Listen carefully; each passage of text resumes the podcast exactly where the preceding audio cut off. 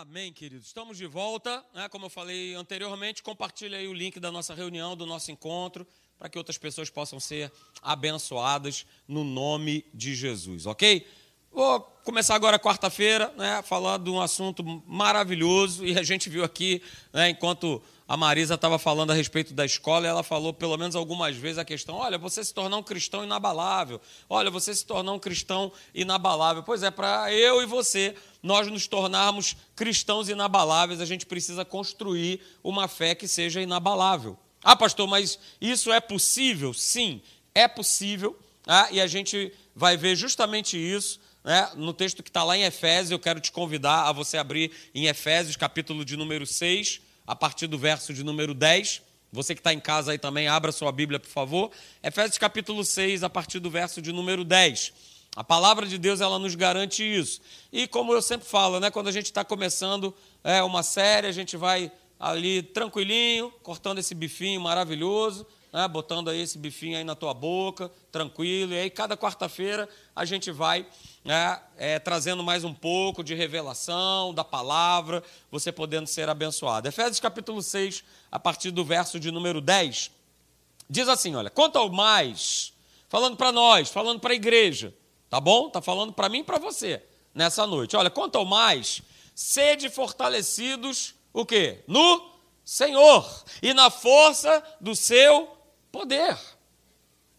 Não está falando que a gente vai ser fortalecido em outra coisa, ou buscando uma outra coisa. Não. É, Paulo fala lá para a igreja de Éfeso o seguinte: olha, meus irmãos, é o seguinte, vocês precisam ser fortalecidos no Senhor e na força do seu poder. E aí ele continua dizendo: olha, verso de número 11 de Efésios 6: revestivos de toda a armadura de Deus. É o que eu tenho falado aqui é, aos domingos. Para poder ficar firmes, olha aí, firmes contra todas as ciladas do diabo. Se ele está falando aqui a respeito de uma armadura, significa dizer que nós temos combate. Ah, se ele está falando, olha, a gente precisa se revestir, né? colocar essa veste espiritual chamada armadura de Deus, para que a gente possa permanecer firme, inabalável contra a cilada do diabo, é porque a gente está no combate. E aí ele continua dizendo, né? Muito bem explicadinho, muito legal. No verso 12 ele fala assim: porque a nossa luta, antes que você pense que a sua luta é contra pessoas, hum, que não é, porque a nossa luta não é contra o sangue e carne, não é contra pessoas. A tua luta não é contra o teu vizinho. A tua luta não é contra o teu chefe. A tua luta não é contra o teu familiar, contra o teu pai, contra a tua mãe, contra o seu marido, contra a sua esposa. Não, a sua luta não é contra eles. A sua luta, é, diz aí no verso 12, é contra os principados e potestades, contra os dominadores desse mundo tenebroso, contra as forças espirituais do mal nas regiões celestes. E aí ele volta de novo a falar. É, é muito interessante, por isso a gente precisa é, ler a palavra de Deus com cuidado, não é sair lendo assim, ah, beleza, cumpri meu devocional, olha aí, li é, um capítulo no dia e tal, não. Leia um capítulo, mas leia o capítulo com cuidado. É? Pega um lápis de cor, por isso o pastor Hélio está batendo aí nessa tecla aí, todo culto ele fala. Bíblia de papel. Por quê? Com a Bíblia de papel você anota, o Espírito Santo fala algo no teu coração, assim como falou no meu. Ele fala né, no verso né, de número 11 a respeito de, olha, vocês precisam se revestir da armadura de Deus. E ele volta a falar isso agora no verso 13. Ele repete, ele quer dar ênfase, ele quer chamar a minha é, e a sua atenção, ele quer é, dar essa ênfase. Olha, então, portanto, tomai, de novo ele fala, toda a armadura de Deus. E aí ele vai é, primeiro ele fala que essa armadura é para resistir às ciladas do diabo, e aí no verso 13 ele complementa dizendo: Para quê? Para que, que eu preciso estar revestido dessa armadura? Para que eu possa resistir no dia bom. Diga amém. Não, resistir no dia, no dia mal. Para que eu e você possamos resistir no dia mal. E não para só por aí. Não é só uma questão de resistência no dia mal. Mas o apóstolo Paulo continua falando o seguinte: olha, e depois, ou seja, porque o dia mal ele passa. Uh, aleluia. Eu quero falar isso para você nessa noite. O dia mal, é, ele não dura é, o ano inteiro, ele não dura o mês inteiro. ok? Mas ele acontece. E nós precisamos estar cientes e conscientes disso. Porque o próprio Senhor Jesus falou, cara, nesse mundo, nesse mundo decaído, nesse mundo de trevas, vocês vão passar por aflições, vocês vão passar por apertos, vocês vão passar por situações. E aí ele termina dizendo: olha, vocês vão resistir nesse dia mal com essa armadura é, que depois ele vai falando é, cada item dessa armadura, pegando ali a imagem do soldado romano. É, ele faz essa comparação, depois você lê em casa os versos seguintes. Ele fala assim: ó, depois de vocês terem vencido tudo, vocês o quê? Permanecerem inabaláveis. Então, queridos, é, é plenamente possível que a gente construa uma fé que vai fazer com que eu e você, né, nós venhamos a tomar uma posição de que cada situação, cada notícia, cada problema, cada ataque das trevas mexia, mas hoje já não mexe mais. Perturbava, mas hoje já não perturba mais, porque a gente sabe direitinho o que que está acontecendo. Sabe perfeitamente. Então veja, né? Para a gente começar, como eu falei, cortando o bifinho hoje, gostoso, aleluia. Né? Olha só, construir uma fé inabalável é construir uma fé equilibrada para receber de Deus e para permanecer em Deus. E esse ponto, ele é crucial. Porque o que a gente mais vê dentro da igreja do Senhor Jesus é, é uma fé desequilibrada. São pessoas desequilibradas, mesmo estando na igreja. E uma boa parte dessas pessoas, né, elas não são nem responsáveis por viver dessa forma. O líder é desequilibrado. Então imagina como é que vai ser essas pessoas. Não é isso? Eu já falei aqui, eu acho que uma vez que eu estava pregando, alguém me contou né, de um pregador numa igreja que ao invés dele abrir a palavra de Deus e pregar é, o evangelho genuíno, o camarada veio pegar e veio falar: Não, eu estou indignado porque, poxa, cortaram a minha água, isso é um absurdo. Agora, onde já se viu isso, cortar a minha água, só porque eu não paguei a conta? Isso é um absurdo. Como é que pode um negócio desse? E aí um, um, um, discurso como esse, uma pregação como essa, ele vai gerar o quê? Ele vai gerar cristãos totalmente desequilibrados, porque eles vão pegar, poxa, o pastor está dizendo que é um absurdo, porque tal, porque o governo ele rouba e não sei o quê, então eu também e tal. O cara começa a fazer conexões né, humanas, e essas conexões humanas nada tem a ver com a palavra de Deus. Absolutamente nada. E aí vai gerando o quê? Uma fé, um entendimento, uma crença totalmente desequilibrada. Então, para que eu possa construir uma fé inabalável, eu preciso ter essa fé equilibrada para receber é, a palavra de Deus e permanecer nessa palavra. Por isso, queridos, nós falamos aqui, pastor Hélio fala isso na Tijuca, eu falo isso aqui, né? Cara, que você está ouvindo, olha e vai para as escrituras para você ver se, caramba, pastor Marcelo pirou o cabeção, ele está doido, não é isso que está escrito na palavra de Deus, não é isso que diz a palavra, alguma coisa que está certa não está errada, ou que está errada não está certa. Mas a gente precisa, né? Como lá os crentes de Bereia, opa, calma aí, deixa eu ver, está na palavra? Está escrito? Ó, porque os entendimentos, os desequilíbrios estão por aí mesmo, queridos. E não, e não param de acontecer. Então veja, a construção de uma fé inabalável, né, ela vai envolver uma série de pontos que são importantes e que a gente muitas vezes não para para pensar e são pontos simples. É? Mas esses pontos simples, eles fazem parte desse processo de construção. A questão é que eu e você, a gente quer complicar aquilo que Deus ele já estabeleceu na palavra e que é simples. Mas se não for complicado, se não for difícil, aí não serve. Tem que ser algo bem complicado, bem rebuscado, bem. Ah, para que eu possa, muitas vezes, até dar crédito. Mas a palavra de Deus ela é simples. E aí eu quero, queridos, né, lembrar você, que está escrito lá em Romanos capítulo 12, verso 3, você não precisa abrir, mas está falando lá o seguinte: que Deus, né, ele, ele repartiu, ele deu a cada um de nós uma medida de fé. Ele nos deu uma medida de fé no dia que você se converteu, no dia que você entregou a tua vida para Jesus, ele te deu, depois você vê lá, Romanos 12, verso de número 3. Ele nos entregou uma medida de fé para que a gente pudesse começar. E aí é que é o interessante, aí é que é o ponto. Porque a partir daí é minha responsabilidade, é sua responsabilidade fazer com que essa medida de fé que você recebeu no dia que você entregou tua vida para Jesus, ela o quê? Ela permaneça. Ela não fique lá e cá. Agora eu tenho, agora eu não tenho. Agora eu creio, agora eu não creio. Ah, agora eu estou ah, vibrando, agora eu não estou mais.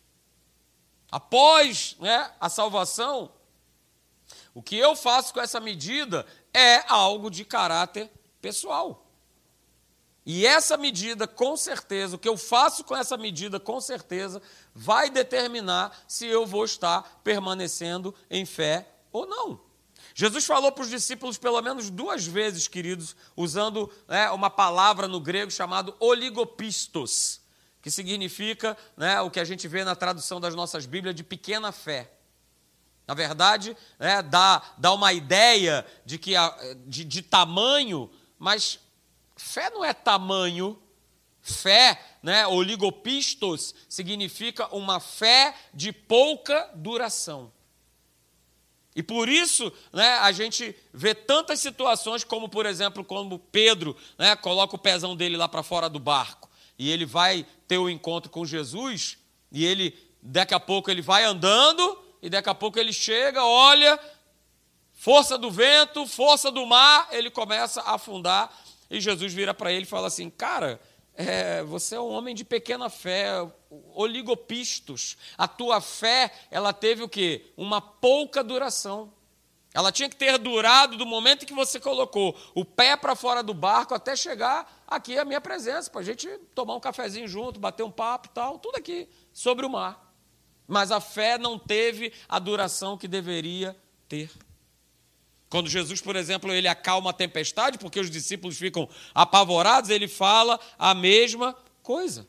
Ele fala, ó oh, homens de pequena fé, ou seja, estavam cheios de fé quando embarcaram naquele barco, porque Jesus havia pregado, havia ensinado as multidões. Né? Só que aí Jesus estava cansado, foi tirar um, né? tirar aquele cochilo, aquele soninho da tarde que você tira depois do almoço, aleluia. Né? Foi dar aquela dormida, veio a tempestade e a turma ficou apavorada. Mas, poxa, sei lá, quanto tempo atrás estava todo mundo, ó, uh, uhul, ei, ei, Jesus é nosso rei. Pronto, veio a tempestade, acabou tudo isso. Por quê? Fé de pouca duração. Então veja, queridos, né, as coisas que a gente faz nesse mundo.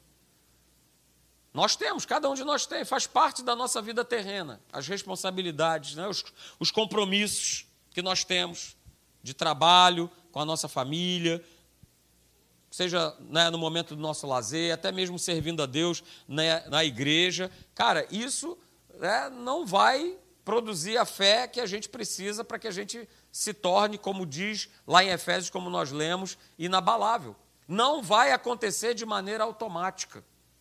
A gente sabe que está lá em Romanos 10, 17, dizendo que a fé ela vem pelo ouvir, e ouvir a pregação da palavra de Cristo. Ok, a fé vem, mas ela vem e eu preciso o quê? Manter, porque você vai sair daqui e de repente você vai sair lá fora e você já tem que derrotar já um leão que já quer te devorar. Amanhã já tem, como eu falei aqui, né, já tem um boleto batendo na tua porta e que você vai precisar exercer fé. E essa fé ela precisa ser né, inabalável, essa fé precisa ser uma fé equilibrada. Então, queridos, não, não ache é, que a tua fé, eu não posso achar que a minha fé, é, ela vai ter essa duração de maneira automática. Isso não vai acontecer. E olha, ainda tem né, mais uma outra situação que eu quero te mostrar aí nesse texto, de 1 Coríntios, capítulo 6, verso 12. Porque tudo, tudo nos pressiona para que a gente não exerça fé, para que a gente seja é, ludibriado, para que a gente seja confundido pelo inferno com as nossas situações, os nossos afazeres, como eu falei anteriormente. Olha o que está escrito aí em 1 Coríntios 6,12. Eu coloquei aí na versão da Bíblia Viva, que é bem legal para você poder entender. É o famoso texto é, de que, poxa, é, tudo me é lícito, mas nem tudo me convém. Olha o que está escrito aí. Eu posso fazer qualquer coisa que eu quiser, se Cristo é, não tiver dito não.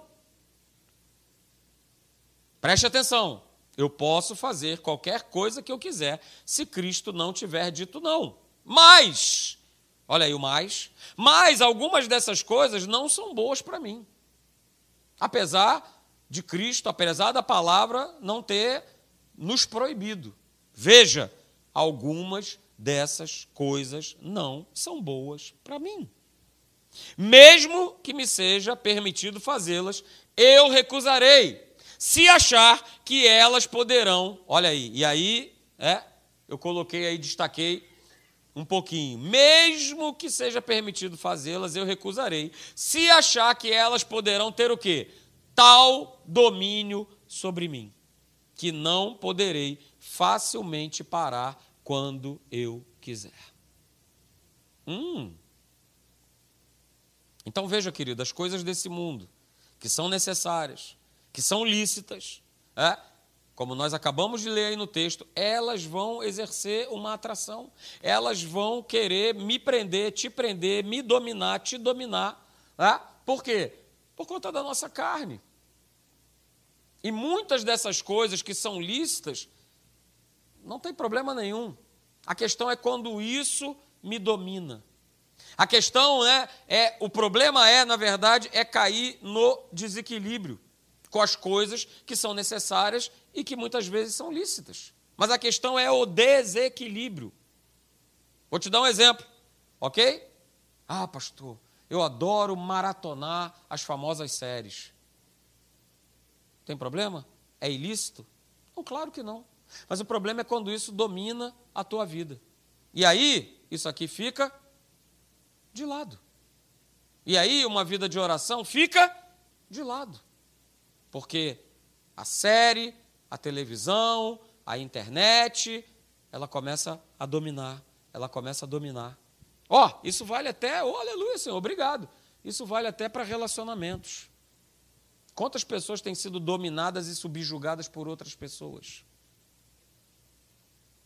E aí é, é mais importante eu estar com aquela pessoa do que estar na presença de Deus.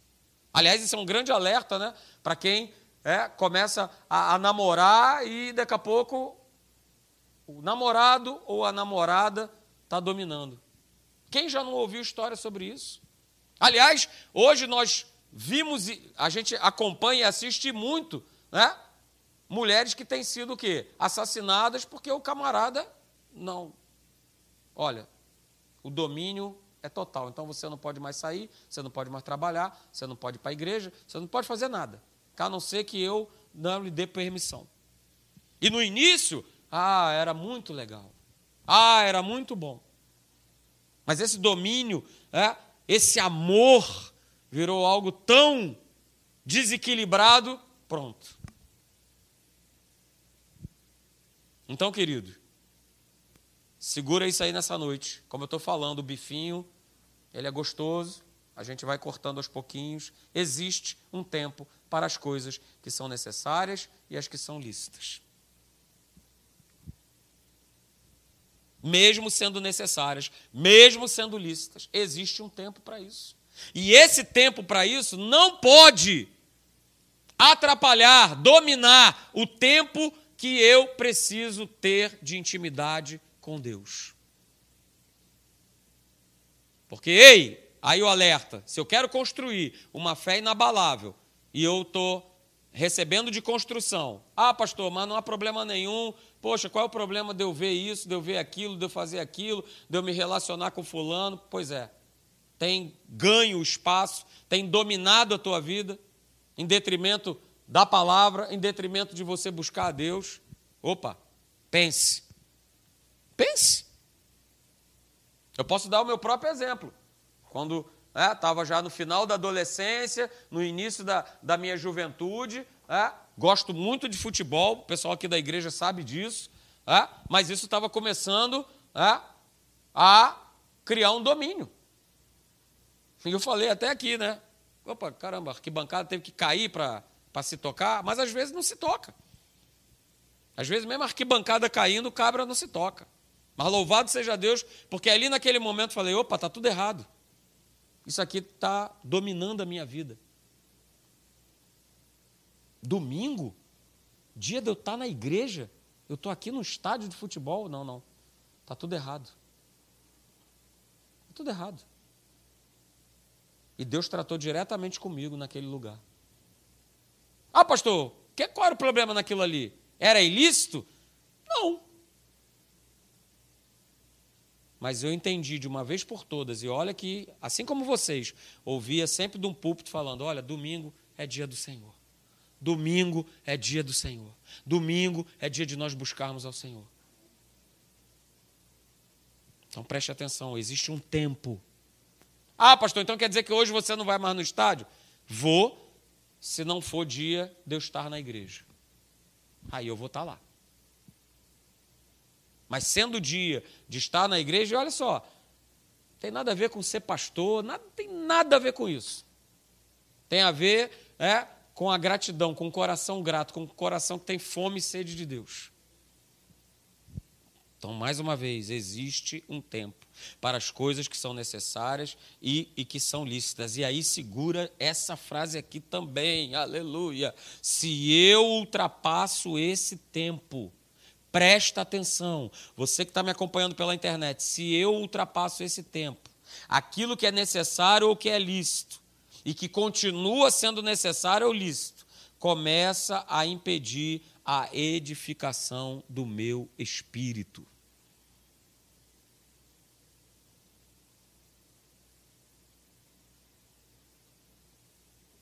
Ó, ultrapassar. Ultrapassar significa o quê? Desequilíbrio. O limite da velocidade é 80 km, mas eu, eu quero é 120, aleluia. Engraçado que eu fui constatar isso, né, estando aqui no, no Rio de Janeiro, porque fui passar férias em Curitiba, o máximo de velocidade que eu encarei foi 70 km por hora. E todo mundo respeitava. A maioria das ruas era 50, 40, 50, 40, 50, 40. E aí eu pensei nisso e falei, rapaz, quando você não ultrapassa, a possibilidade de você se manter seguro e de você evitar um acidente é infinitamente maior. Mas aqui, é, infelizmente no nosso estado, a cultura, é, o espírito é outro. Hum. Então, queridos, olha só, existe um tempo para todas as coisas até mesmo para as coisas que são necessárias e que são lícitas. Lá em Mateus 4, 4 você conhece o texto, que é a tentação do deserto. Né? Jesus ele responde exatamente isso para o inferno. Poxa, Jesus estava com fome. O que, que ele tinha que fazer naquele momento? Comer. Ué, não era com fome que ele estava? Então o que, que ele precisava? De alimento. E o diabo só colocou isso para ele. Cara, você está com fome. Você está com fome. Pega, pega as pedrinhas aí, transforma em pão, está tudo certo. E aí Jesus responde para ele, cara, olha só, não só da coisa lícita, não só do pão o homem vai viver, mas ele vai viver principalmente daquilo, da, da palavra que procede da boca de Deus. Então Jesus ali está nos ensinando o quê? A questão de nós equilibrarmos o natural com o espiritual. Assim tem que ser na nossa vida, equilibrar o natural com o espiritual. O problema é quando eu entro num desequilíbrio ou para um lado ou para o outro, porque também pode acontecer. Eu já vi. O cara não quer trabalhar, o cara não quer fazer nada, o cara não quer escovar dente, o cara não quer fazer nada, porque não, porque eu estou buscando ao Senhor. Não, porque eu preciso ficar aqui né, dentro da igreja. Está no desequilíbrio. Da mesma maneira, que o contrário também é verdadeiro. Eu só busco aquilo que agrada a minha carne, que agrada a minha carne, que agrada a minha carne. Tá, e o meu espírito, quando é que eu vou alimentar? Então, como é que eu vou construir uma fé, como nós lemos lá em Efésios capítulo 6, verso 13, uma fé inabalável, se eu estou no desequilíbrio? Não tem como. Ó, oh, então segura, aleluia. A prioridade né, que nós damos a espiritual vai determinar a qualidade de vida no natural que nós temos. Estou sendo cri-cri. Prioridade, prioridade, prioridade. Qual é a prioridade que eu tenho dado à palavra? Qual é a prioridade que eu tenho dado é, ao reino? Qual é a prioridade que eu tenho dado a Cristo? Quem tem sido a minha prioridade? O que tem sido a minha prioridade? Se eu tenho dado prioridade à minha vida espiritual, ela vai determinar a qualidade no natural que eu vou ter. Olha aí, segura mais essa, sempre vamos o quê? Colher o fruto da edificação espiritual na nossa vida natural. Porque quando eu, você, nós priorizamos a nossa vida espiritual, é? e o que é priorizar a nossa vida espiritual? É ter comunhão íntima, pessoal com Deus. De que forma? Orando, jejuando, lendo a Bíblia. Aliás, o pastor Hélio está fazendo a propaganda da Atos, né? E, e no início ele fala assim: Você sabia? É. Quem é da época da Rádio Relógio aí? Celção. Aleluia. É, você sabia? Ele fala isso. Você sabia que a maior parte dos cristãos que estão na igreja nunca leram a Bíblia completa? Porque a turma acha o seguinte: não, isso aí é o pastor que se vire. É ele que tem que ler, eu não.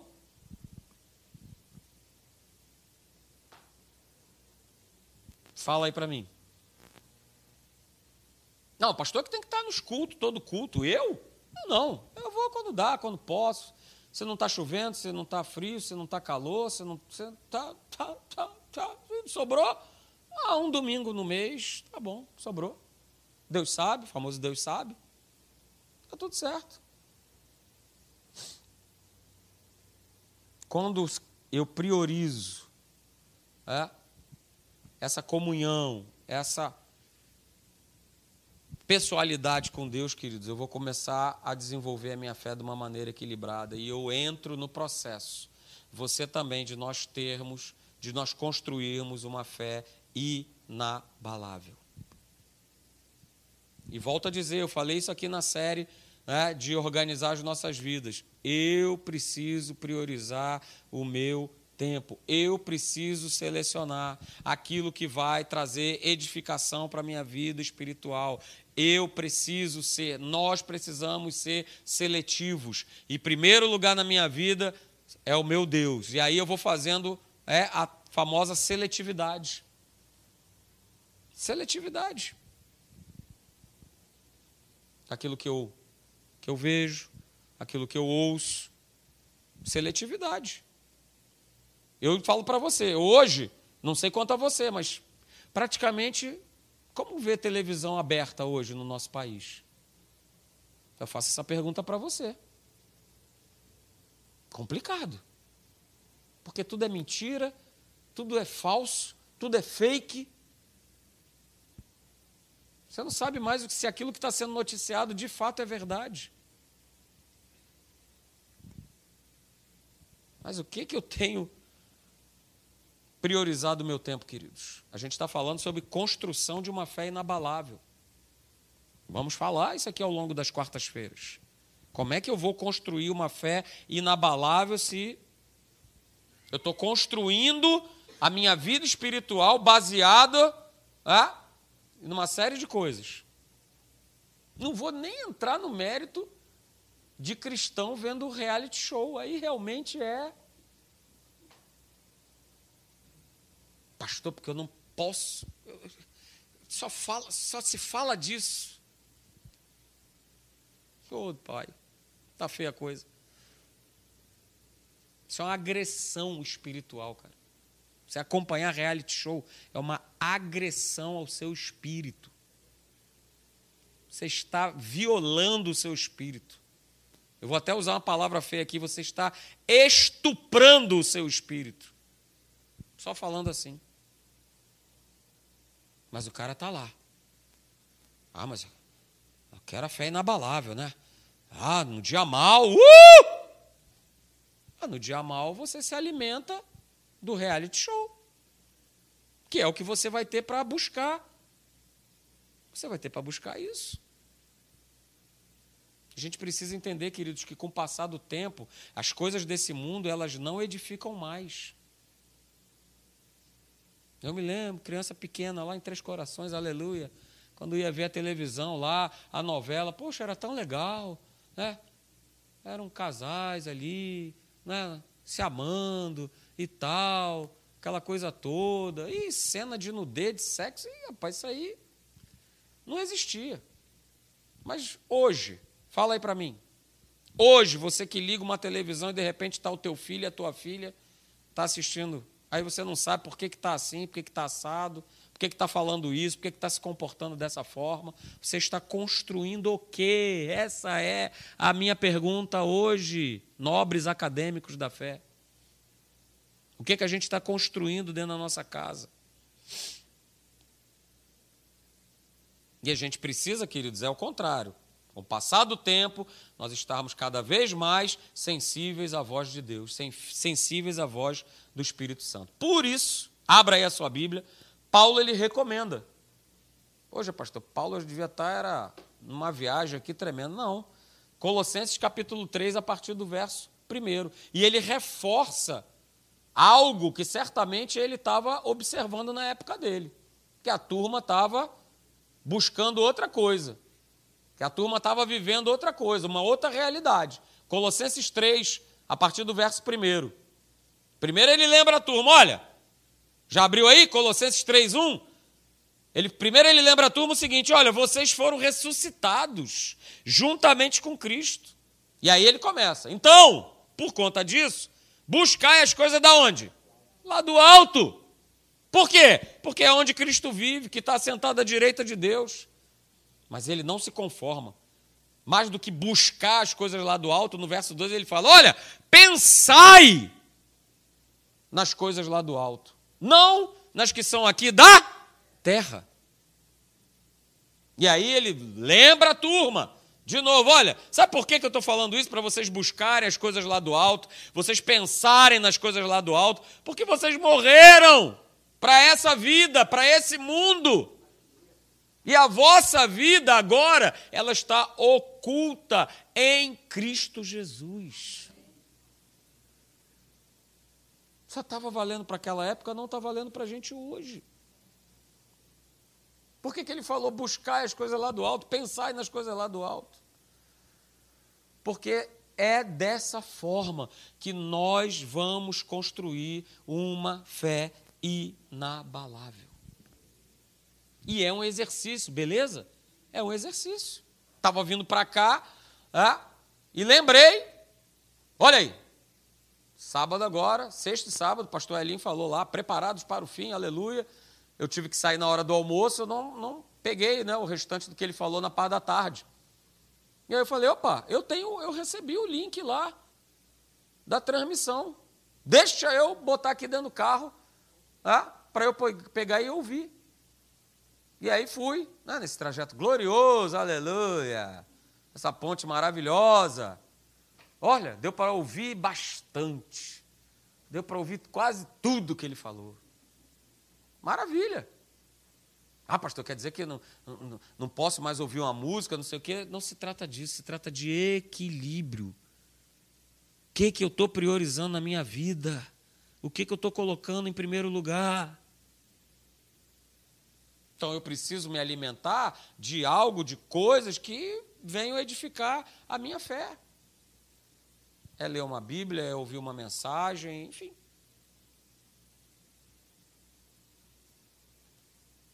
Nós precisamos viver pela fé e a gente só vai viver pela fé é, por aquilo que a gente tem ouvido, tem buscado e tem priorizado. Assim vai acontecer na nossa vida. Nós precisamos estar cercado de coisas, de pessoas que venham a produzir a genuína fé. Era assim que os discípulos viviam, porque tiveram aquela convivência maravilhosa com Jesus durante três, três anos e meio com ele, e aí eles começaram né, a mandar ver. Eles começaram, né, eles gastaram, eles investiram o tempo deles ao conviver com Jesus. E a gente precisa entender é, que essa fé genuína, que nós vamos estar falando aqui, é, tem algumas características que são bem legais e a gente vai terminar falando é, que essa fé genuína de Deus ela nunca vai ser uma fé é, isolada. O que é uma fé isolada? É uma fé isolada é aquela que eu só busco aquilo que eu desejo. Não, essa não é uma fé genuína em Deus. Porque fazer de Deus um prestador de serviço, e eu lembro, eu estou na igreja desde criança. No meu inconsciente e consciente, durante muito tempo eu só vi Deus, aquele Deus em que eu busco porque eu estou precisando de alguma coisa. Ah, eu estou na igreja porque eu preciso ser curado, porque eu preciso de um emprego, porque eu preciso, porque eu preciso. Beleza. Faz parte do pacote, mas esse não é o todo do pacote. É muito mais do que isso é amar a Deus sobre todas as coisas, é ter prazer, né, por exemplo, de estar num culto de quarta-feira à noite, porque tem prazer de estar na igreja, tem prazer de ouvir essa palavra.